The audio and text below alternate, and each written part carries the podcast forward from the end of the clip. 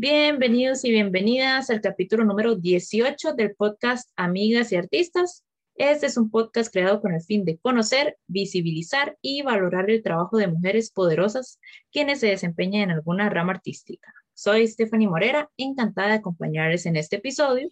Estamos grabando 11 de septiembre y tenemos como invitada a la directora coral, Andrea Arce Montero. Bienvenida, amiga. Hola, ¿qué tal? Mucho gusto para todos los que nos escuchan y nos ven también. Mi nombre es Andrea Arce eh, estudié la carrera de dirección coral desde el año, vamos a ver, 2009 y terminé en 2015 la licenciatura ya en Costa Rica. Actualmente vivo en El Salvador y pues me desempeño como directora del coro infantil de El, de El Salvador y también doy clases en la Universidad Dr. José Matías Delgado en la licenciatura en música. Excelente. Andrea tiene un montón de experiencia y un montón de cosas que contarnos, entonces estamos muy ansiosas por entrevistarla. Bueno, ya nos contaste un poquitito sobre dónde estudiaste, ¿verdad? En la Universidad Nacional. Este, pero cuéntanos sobre tu experiencia tal vez previa a entrar a la carrera de dirección, ¿verdad? ¿Cómo fue tu inicio en, el mundo de la música, todo eso? Ok, bueno, eh, yo empecé realmente en coro de niños, Em, a la edad de casi siete años, me faltaban unos mesecitos para los siete años, eh, eso fue por ahí del 98, ya hace un ratillo.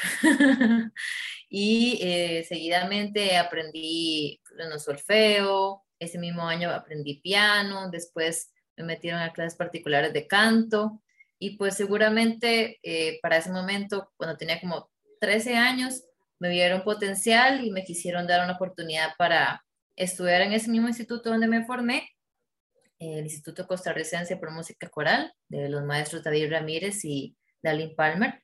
Eh, me dieron la oportunidad de estudiar dirección coral becada en ese instituto durante todo un año. Eh, ahí me di cuenta de que eso se estudiaba, yo no tenía idea y eso me abrió también los ojos porque yo hasta antes de eso realmente me imagino que por, no sé, estímulo, aprendí a, seguir a la directora, pero ya en ese momento comprendía, ¿verdad? Los, los gestos. Eh, y pues bueno, yo pensé que iba a terminar siendo pianista y terminé siendo directora coral. La verdad que me apasiona mucho tanto ser corista como ser directora. Y pues me da mucha alegría que después de casi seis años, sí, ya de, estar graduada, hoy en El Salvador, pues estoy trabajando como directora del Coro Nacional eh, de Niños, ¿verdad? Ahorita pues es virtual el asunto, pero estamos tratando de sacar todo adelante. Excelente, excelente. Andrea también es excelente en el piano. La de ella dice que no es pianista, pero, pero toca el piano maravillosamente. Entonces, este, es una gran herramienta, ¿verdad? Para una directora. Sí, claro, por supuesto. Yo siento que para cualquier músico es importante eh, aprender a usar el, el instrumento del piano, ¿verdad? Y sobre todo nosotros que nos corresponde tocar a veces hasta más de cuatro voces, ¿verdad? Es toda una coordinación y es, es muy, muy positivo. Claro, claro. Yo recuerdo, bueno, este ya eh, ahí comentario random, ¿verdad? recuerdo cuando estaba en la universidad y tuve que para un curso dirigir una pieza coral. Era un contrapunto de aquellos, ¿verdad? Entonces me costó tanto, yo estudié la pieza como si fuera una pieza para piano, ¿verdad? Y cuando yo la estaba tocando, ¿verdad? Según yo, estaba haciendo el ensayo, pero yo la estaba tocando, estaba súper concentrada y yo, ¿verdad? Nada de, de dar la entrada, la entrada o de ayudar a la gente, yo estaba solo tocando la pieza, ¿verdad? Y rezando por no equivocarme, pero fue muy, muy complejo. Entonces, este, sé, ¿verdad? Lo, lo complicado que es. Eh, no lo he experimentado todo, pero, pero aplaudo montones el, el trabajo que hacen ustedes en, en el piano. Sí, sin duda es un gran trabajo. Este, yo pienso que todos igual deberían de aprender a leer corales porque, o sea, bueno, siempre sobre todo con cosas de Bach a uno le explota la cabeza, ¿verdad? Estudiando. Sí, totalmente. Bueno, y ahorita que me estabas mencionando que estabas en un coro y empezaste a aprender solfeo, ¿eso empezó con el instituto que me dijiste o fue en alguna otra institución? No, yo empecé, eh, creo que fue que una, una amiga de mi mamá, en ese momento yo estaba, eh, creo que iniciando la escuela. Y recientemente me había cambiado de, del kinder, digamos, a un espacio diferente, con nuevas personas y todo. Y pues mi mamá se hizo muy amiga de, de alguien, ellos vivían cerca de, de mis abuelos en Tibás y, y pues creo que fue por ella que dimos con este instituto, ¿verdad? Que, no sé, a lo mejor le hablo bien del lugar, porque la hija estaba estudiando música, creo, ahí. Yo estudiaba con el hijo en la escuela. Em, y este, creo que fue por eso que terminé ahí.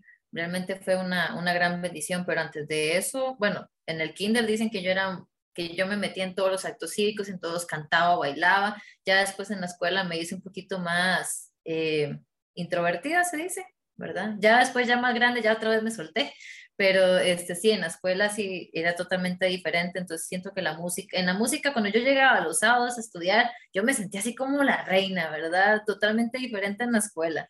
Entonces la verdad que sí, sí fue muy bonito, pero no, fuera de eso, no, no conocí la música, solamente en ese lugar. Ah, bueno, excelente. Em, y continuando, em, después de que usted se graduó, ¿dónde fue tal vez como los lugares donde ha laborado o desempeñado como, eh, como directora, tal vez no de forma monetaria, sino ya como un, un ámbito más profesional, que usted diga, aquí crecí, era un montón como directora. Ok, eh, bueno, fue un gran reto para mí eh, tomar el liderazgo del coro polifónico de la Contraloría General de la República en ese momento la maestra Linet estaba como con varias cargas, ¿verdad?, de trabajo y me llamó diciendo que si me interesaba tomar ese coro.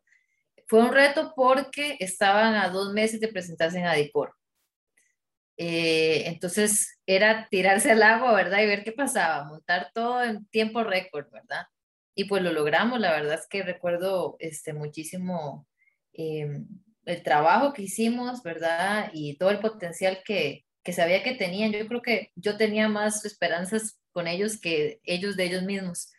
Y fue toda una experiencia, ¿verdad? O sea, nunca había hecho un trabajo así en tiempo récord, ¿verdad? En un mes montamos la música, o bueno, la preparamos para presentar en el Teatro Nacional.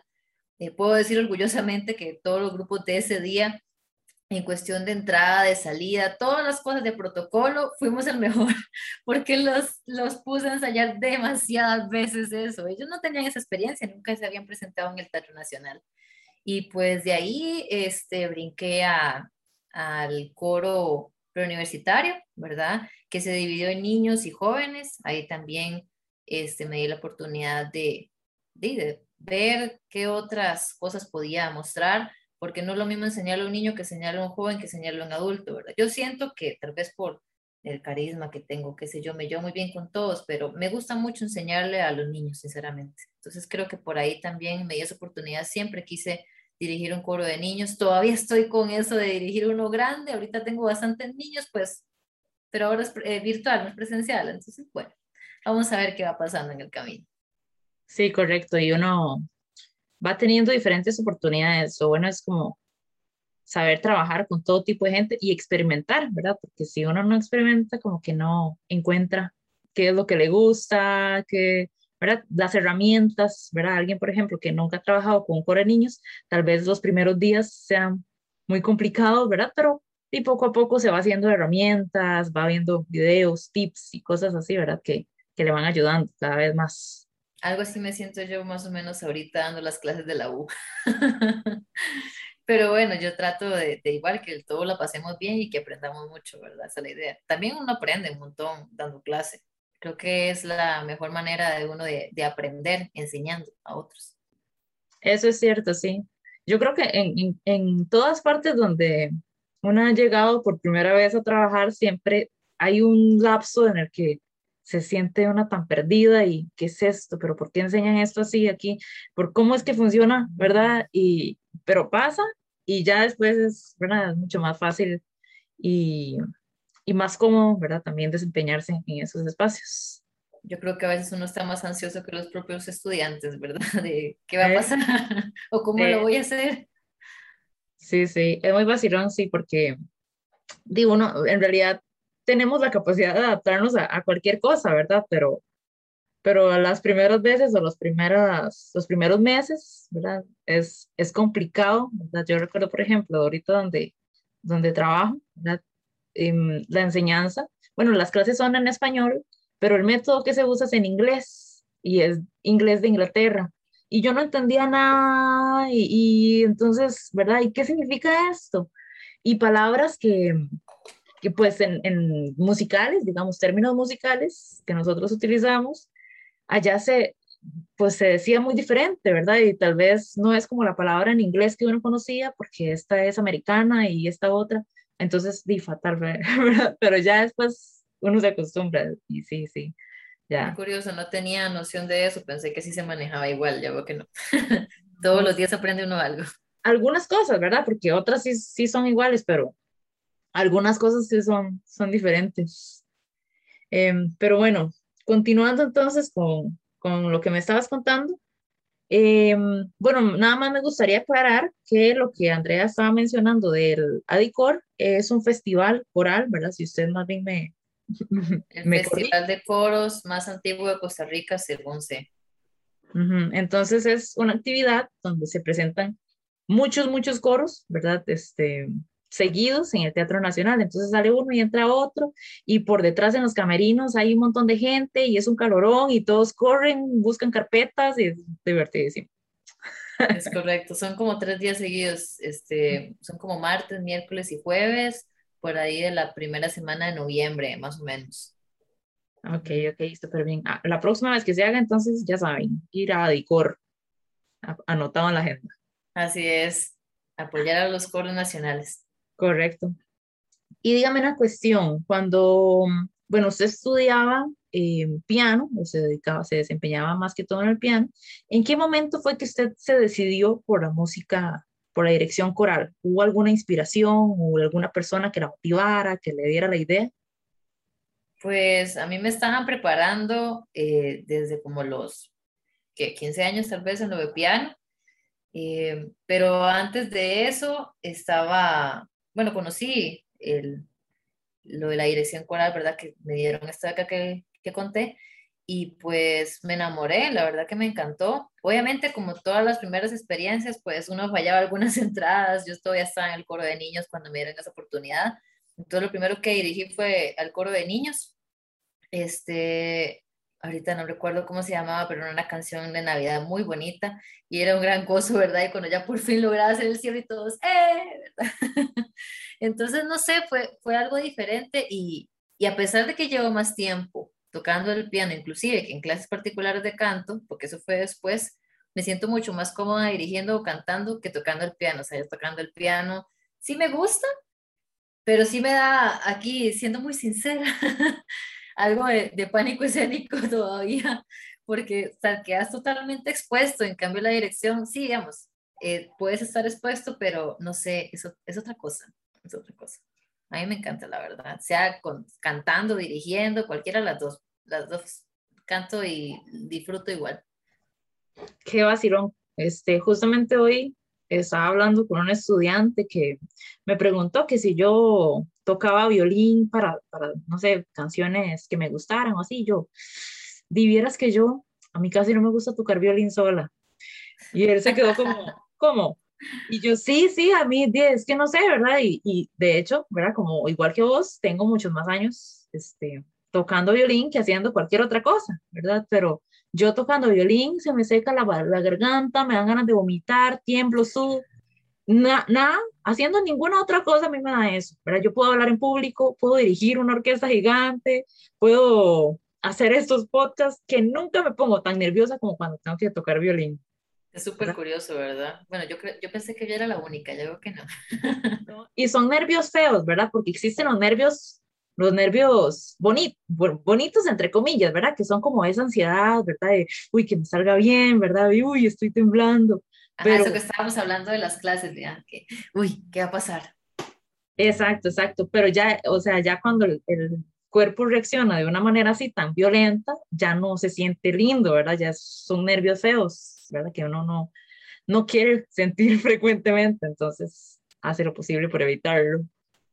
Así es, sí, este, pero fue, fue curioso. Eh, y no, la verdad es que estoy contenta con lo que, con lo que estudié. Y de todas maneras tenía que tocar piano porque, o sea, yo creo que después del piano principal, tocar piano y dirección cuerda era lo segundo más difícil. Entonces, igual no me libré. Cierto, cierto, pero bueno, este, por dicha tiene herramienta y aunque sea ¿verdad? algo que, que tienen que hacer en su, en su quehacer, pues no es como totalmente su deber, ¿verdad? A veces pues podrá contar con un pianista, em, ¿verdad? No sé, ¿verdad? Hay, hay más chance para que, para que se equivoque, ¿verdad? Uy, uy, no, perdón, esa no era la voz, ¿verdad? Porque no soy pianista, entonces no importa tanto si, si me equivoco o no. Sí, si no está muy difícil, yo me animo. Ah, me acuerdo que una vez, este, aparte de lo que hemos estado hablando, yo daba clases particulares en una academia ahí en Real Cariari, eh, se llama Music Center Road, y este, a un niño, y creo que a un niño también los, los acompañé en el piano. Claro, cositas sencillas, ¿verdad? Porque ahí aprendí a soltarme. Yo dije, esta es mi oportunidad para superar ese pánico escénico porque estaba más preocupada de que la niña lograra bien las cosas, entonces yo me solté, ¿verdad? Estaba ahí tranquila, porque no estaba exponiendo sola, digamos, estaba acompañando a la niña. Claro, sí que me equivocaba, iba a preocupar a la niña, pero esa fue una buena oportunidad para soltarse. Creo que eso yo trato de hacer en las clases, ¿verdad? Cada vez me voy soltando, sobre todo con los niños. Sí, correcto, esa es una, una buena estrategia, utilizar las clases, ¿verdad? Y los acompañamientos para, para practicar sin complicarse uno mucho, algo fácil ahí va saliendo. Exacto, exacto. Este, bueno, hace ratito nos contó sobre, sobre su experiencia con el coro polifónico, este, y en el festival, todo eso, pero ¿tiene alguna experiencia positiva que recuerde como con cariño, algún proyecto en el que haya participado o algún concierto que usted diga, ese, ese concierto me caló, ¿verdad? Y no sé, que tenga algún vínculo sentimental. Sin duda, eh, bueno, no sé si vale, pero sin duda eh, los dos recitales de graduación, porque, perdonando la expresión, ¿qué paría legalmente? este, sí, fue, fue bastante, fue bastante emotivo, obviamente muy duro, pero ya cuando pasas todo el proceso de lo del curado y todo eso, ya, ya ahora sí, ya no hay kit, ese es el recital de graduación. Bueno, me acuerdo que en el de bachillerato, este, de verdad no miento, yo sí lo sentí. Ahora yo escucho el, el, el audio, ¿verdad? Y el video y yo digo, no, estoy como un profesor que decía, me quedo con lo que sentí en el momento, no quiero ver el video porque si no me mata todo lo que sentí en ese momento. Yo sentía de verdad como que tenía un coro de ángeles atrás, de verdad, yo, yo bajé todos los ángeles y, y todos los santos, como dice, porque yo estaba bastante preocupada de que no me fuera bien unos dos días antes, la mitad del coro no se presentó a mi, a mi concierto y era el concierto antes del recital. Entonces estaba bastante preocupada por eso, pero ya apenas en la primera nota yo dije, wow, ¿qué es esto que está pasando? Y no sé si le pasará a otros directores, pero yo a veces me siento como esta gente de, de Harry Potter, ¿verdad? Que usted hace las manos así, de pronto sale magia, pero esa magia son las voces de la gente, entonces es algo súper, súper chiva, me encanta. Este, Igual con el de graduación de licenciatura, también los traté de disfrutarlos mucho. En ese momento sí estaba de licenciatura súper, súper nerviosa. Estaba, estaba mucho más flaca de lo que estoy ahorita, por, pero por lo estrés, por el bendito estrés. Entonces yo estaba tratando de sostenerme unos taconcitos así, tratando de disfrutar la música a la vez, pero bueno, todo salió bien. La verdad es que los dos recitales los recuerdo con mucho cariño. Y bueno, si alguien está escuchando y, y de casualidad participó, gracias infinita siempre. Ay, sí, qué, qué lindo recordar, ¿verdad? Un episodio así con tanta nostalgia. Yo canté en uno, no me acuerdo cuál. Pero canté en uno. ¿En alguno de la grabación o en examen? Mm, yo creo que era no de recuerdo. Sí, que cantaba. examen tal vez. Ojos azules. Ajá. Ah, sí, Ojos azules fue de graduación, es cierto. Ah, bebé. Pero no sé, no sé si fue este, tal vez el final de licenciatura. No, no sé si, si de verdad estuviese en la graduación, no estoy segura. Pero si, si dijiste ojos azules, probablemente fue final del primer año de licenciatura que lo monté. Que de hecho, este, me parece que me ayudaron, no estoy segura si fue solo charango y zampoña, algo así. Está, ah, bueno, ese video me encantaría tenerlo, no, no sé al final quién lo, quién lo guardó esa persona, de hecho, se este, murió recientemente, por eso me estoy acordando. Sí. sí, Yo, yo me acuerdo, de hecho me encantaba ese repertorio, ¿verdad? Porque... Súper lindo, ¿verdad? Esa pieza, Ojos Azules, yo la conocí con vos y yo decía, uy, es una pieza, y yo llegaba y le contaba a mi papá, es una pieza lindísima, de una muchacha que tiene ojos azules, y, ¿verdad? pero, no la encuentro, ¿verdad? Y yo la buscaba en YouTube, ¿verdad? En aquel momento pues no había Spotify, pero la buscaba en YouTube y no estaba y no la encontraba, pero, pero sí me encantaba el, el, el repertorio, era muy, muy bonito, pero Es cierto, yo tampoco la encontré. Esa era como de las más fáciles y de las que disfrutamos un montón. Y no sé, además de esa, creo que cantamos también una que era con batería y le pusimos sax, ¿te acordás? Creo que sí, era una era, como de jazz. Era, era, ajá, era después de esa. ¿Te acordás? Ay, sí, sí. Todo el mundo le cantaba esas piezas, claro, ya había pasado lo difícil, esa era más que disfrutar. ¿Cuál era una que era súper, súper atonal y que uno agarraba y la nota de la... Ay, será la de Hindemida, y como oh, sufrimos claro. las benditas piezas. Y el Era... me decía, mira, montala de grabación. No, olvídalo. No, olvídalo. Sí, sí. Ay, eso me costó muchísimo, yo me acuerdo, porque era, o sea, era muy, muy atonal, ¿verdad? Pero, y fue la primera vez que canté una pieza así, entonces, para mí... Imagínate yo dirigiendo eso, no sabía para dónde ver, ni a quién dirigir, ni qué hacer. Sí, no, esa sí. pieza bien cantada, ¿verdad? O sea, ya, pues, eh, hay coros que tienen la oportunidad de, de, ensayar todos los días de la semana, ¿verdad? Eh, así, y así está yo, ¿verdad? Como dicen, pero escuchando esa pieza, usted la escucha solamente, usted dice, hey, suena bien chiva, claro, usted ve aquella partitura, usted dice, híjole, ¿en qué me metí, verdad? Yo no la elegí por aquello, me la pusieron y pues nada que hacer, está en carrera y hacen lo que le ponen. Ah, pues sí, pues sí, no queda de otra. Pero sí, sí, yo, yo recuerdo tu recital, no, no creas, pero sí, con esa pieza me costó montones, pero sonaba muy bonita. El problema era de cómo saber si estoy perdida, ¿verdad? Cómo saber si estoy bien. Era bien duro, sí, sí, correcto. Sí, bueno, y continuemos. Yo soy muy hablantina, ya cuando me pongo a... Ah, yo también, usted me acuerda y yo sigo. Continuemos, entonces. Bueno, me gustaría tal vez saber eh, si tiene algún proyecto para el futuro, si no sé, planea algún, hacer algún coro o trabajar con algún tipo de población o algún, algo que, que planee así como para su, su carrera en el futuro. Bueno, eh, con mi prometido Edgar Sopón, nosotros acá creamos una academia que se llama Acordes. Eh, las iniciales, eh, digamos, en palabras sería como Academia Coral del Salvador, ¿verdad? Es algo ingenioso que se inventó él. Y pues obviamente la idea de esto es que eh, podamos formar un coro profesional, tanto de niños como de jóvenes adultos. Eh, por eso mismo que digo que me siento, me siento muy alegre al dar clases a los niños. Obviamente yo me encargaría de ese coro y el, y el del otro. Entonces, siempre ha sido un sueño, creo yo, de todo director coral tener su propio coro. Hemos hecho algunos intentos, eh, han salido bastante bien, pero no se han podido mantener en el tiempo. Entonces, pues, ahorita recién llegamos en diciembre, en diciembre de 2019, como cuatro meses antes de la pandemia, entonces realmente no hemos podido hacer lo que planeamos, pero si se da la oportunidad, pues obviamente sí, la idea es tener un coro propio. Y ojalá, ¿por qué no? Abrirse más camino y, y competir o ir a festivales o, ¿verdad? Etcétera. Claro, adelante, sí, con ese proyecto. Cuesta, cuesta formar o poner, hacer sólido, ¿verdad? Cualquier proyecto que sea de, de, en relación con la gente, ¿verdad? Relacionada con, con la gente siempre cuesta coordinar muchísimo, ¿verdad? Pero se puede. Y... Así yo admiro mucho a los que lo logran porque la verdad que es difícil. Sí, es cierto.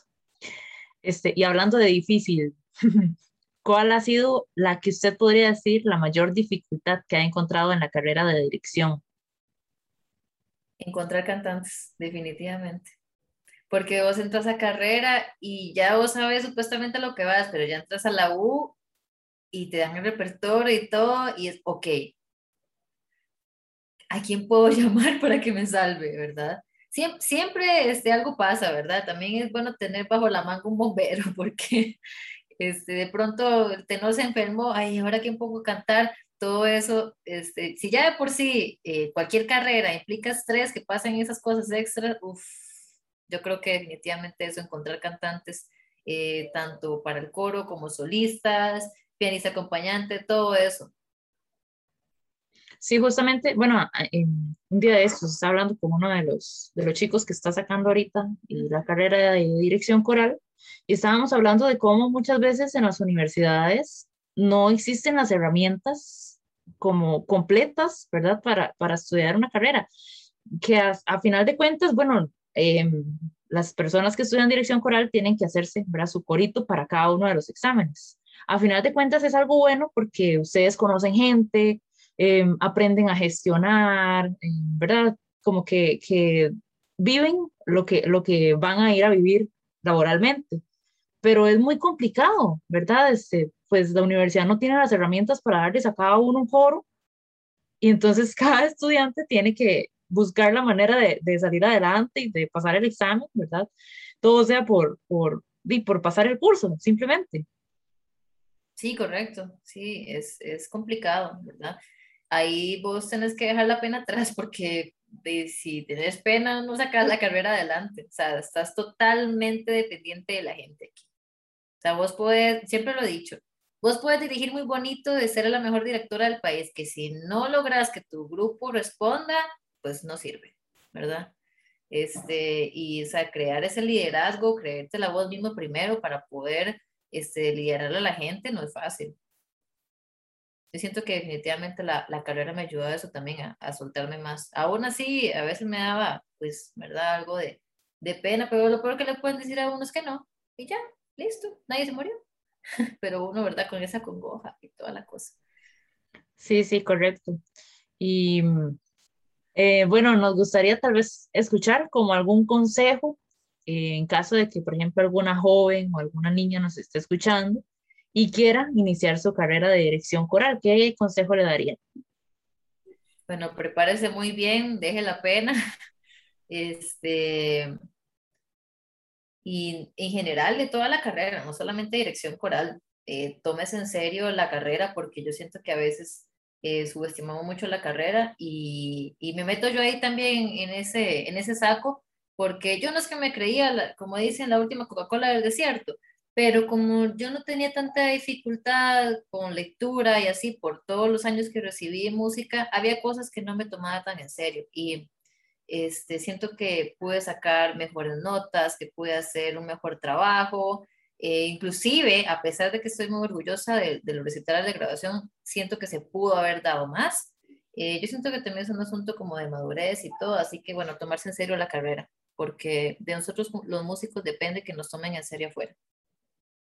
Y también que si más adelante quieres estudiar eh, maestría o algo así, entre mejores notas tengas, ¿verdad? Y entre más le hayas puesto a la carrera, pues te va a ir mejor. Eso es cierto, sí, claro tomar en cuenta todo eso. Eh, lo que te iba a decir, bueno, que, que no mencioné, lo es... Uh, ¿Ya te acordaste? sí, sí, sí. Que, que, es un poco, es vacilón porque para las personas que dirigen, eh, siempre nuestro trabajo depende mucho de otras personas, ¿verdad? Y es algo que muchas veces los músicos no se dan cuenta, ¿verdad? Por ejemplo, qué sé yo, si yo soy pianista o soy clarinetista, y quiero hacer mi recital, basta que estudie bastante, ¿verdad? Practique en mi casa a la hora que yo, que yo pueda o que yo quiera, digamos, que necesite.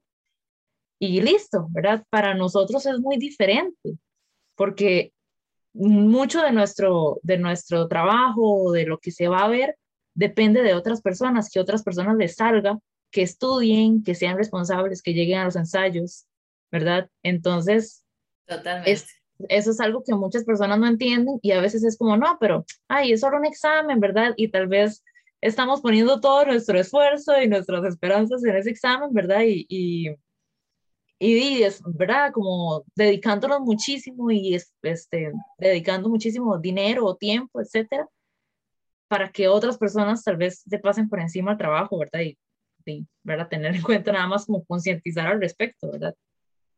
Sí, correcto. O sea, si te vas a meter a estudiar dirección, prepárate para todo eso porque somos totalmente dependientes de la gente. Claro, uno los educa y hay más bien, curioso, curioso, porque más bien eh, quitando alguno que otro que puedo contar con mi mano y me sobran dedos, diría mi mamá, eh, la mayoría de la gente que se ha puesto la camiseta ni siquiera son músicos. O sea, digo, quiero decir que no estudiaron música profesionalmente, estudian veterinaria, estudian cualquier otra cosa y son los que más están ahí, ¿verdad? Al frente, llegan a todos los ensayos, hacen todo lo que no les pide, las partituras están todas rayadas. Este, lastimosamente siento que en Costa Rica se peca mucho de ser luchar el piso al otro músico y eh, de creerse, ¿verdad? No, no, yo no necesito marcar nada, no, no, sí, sí, yo lo hago.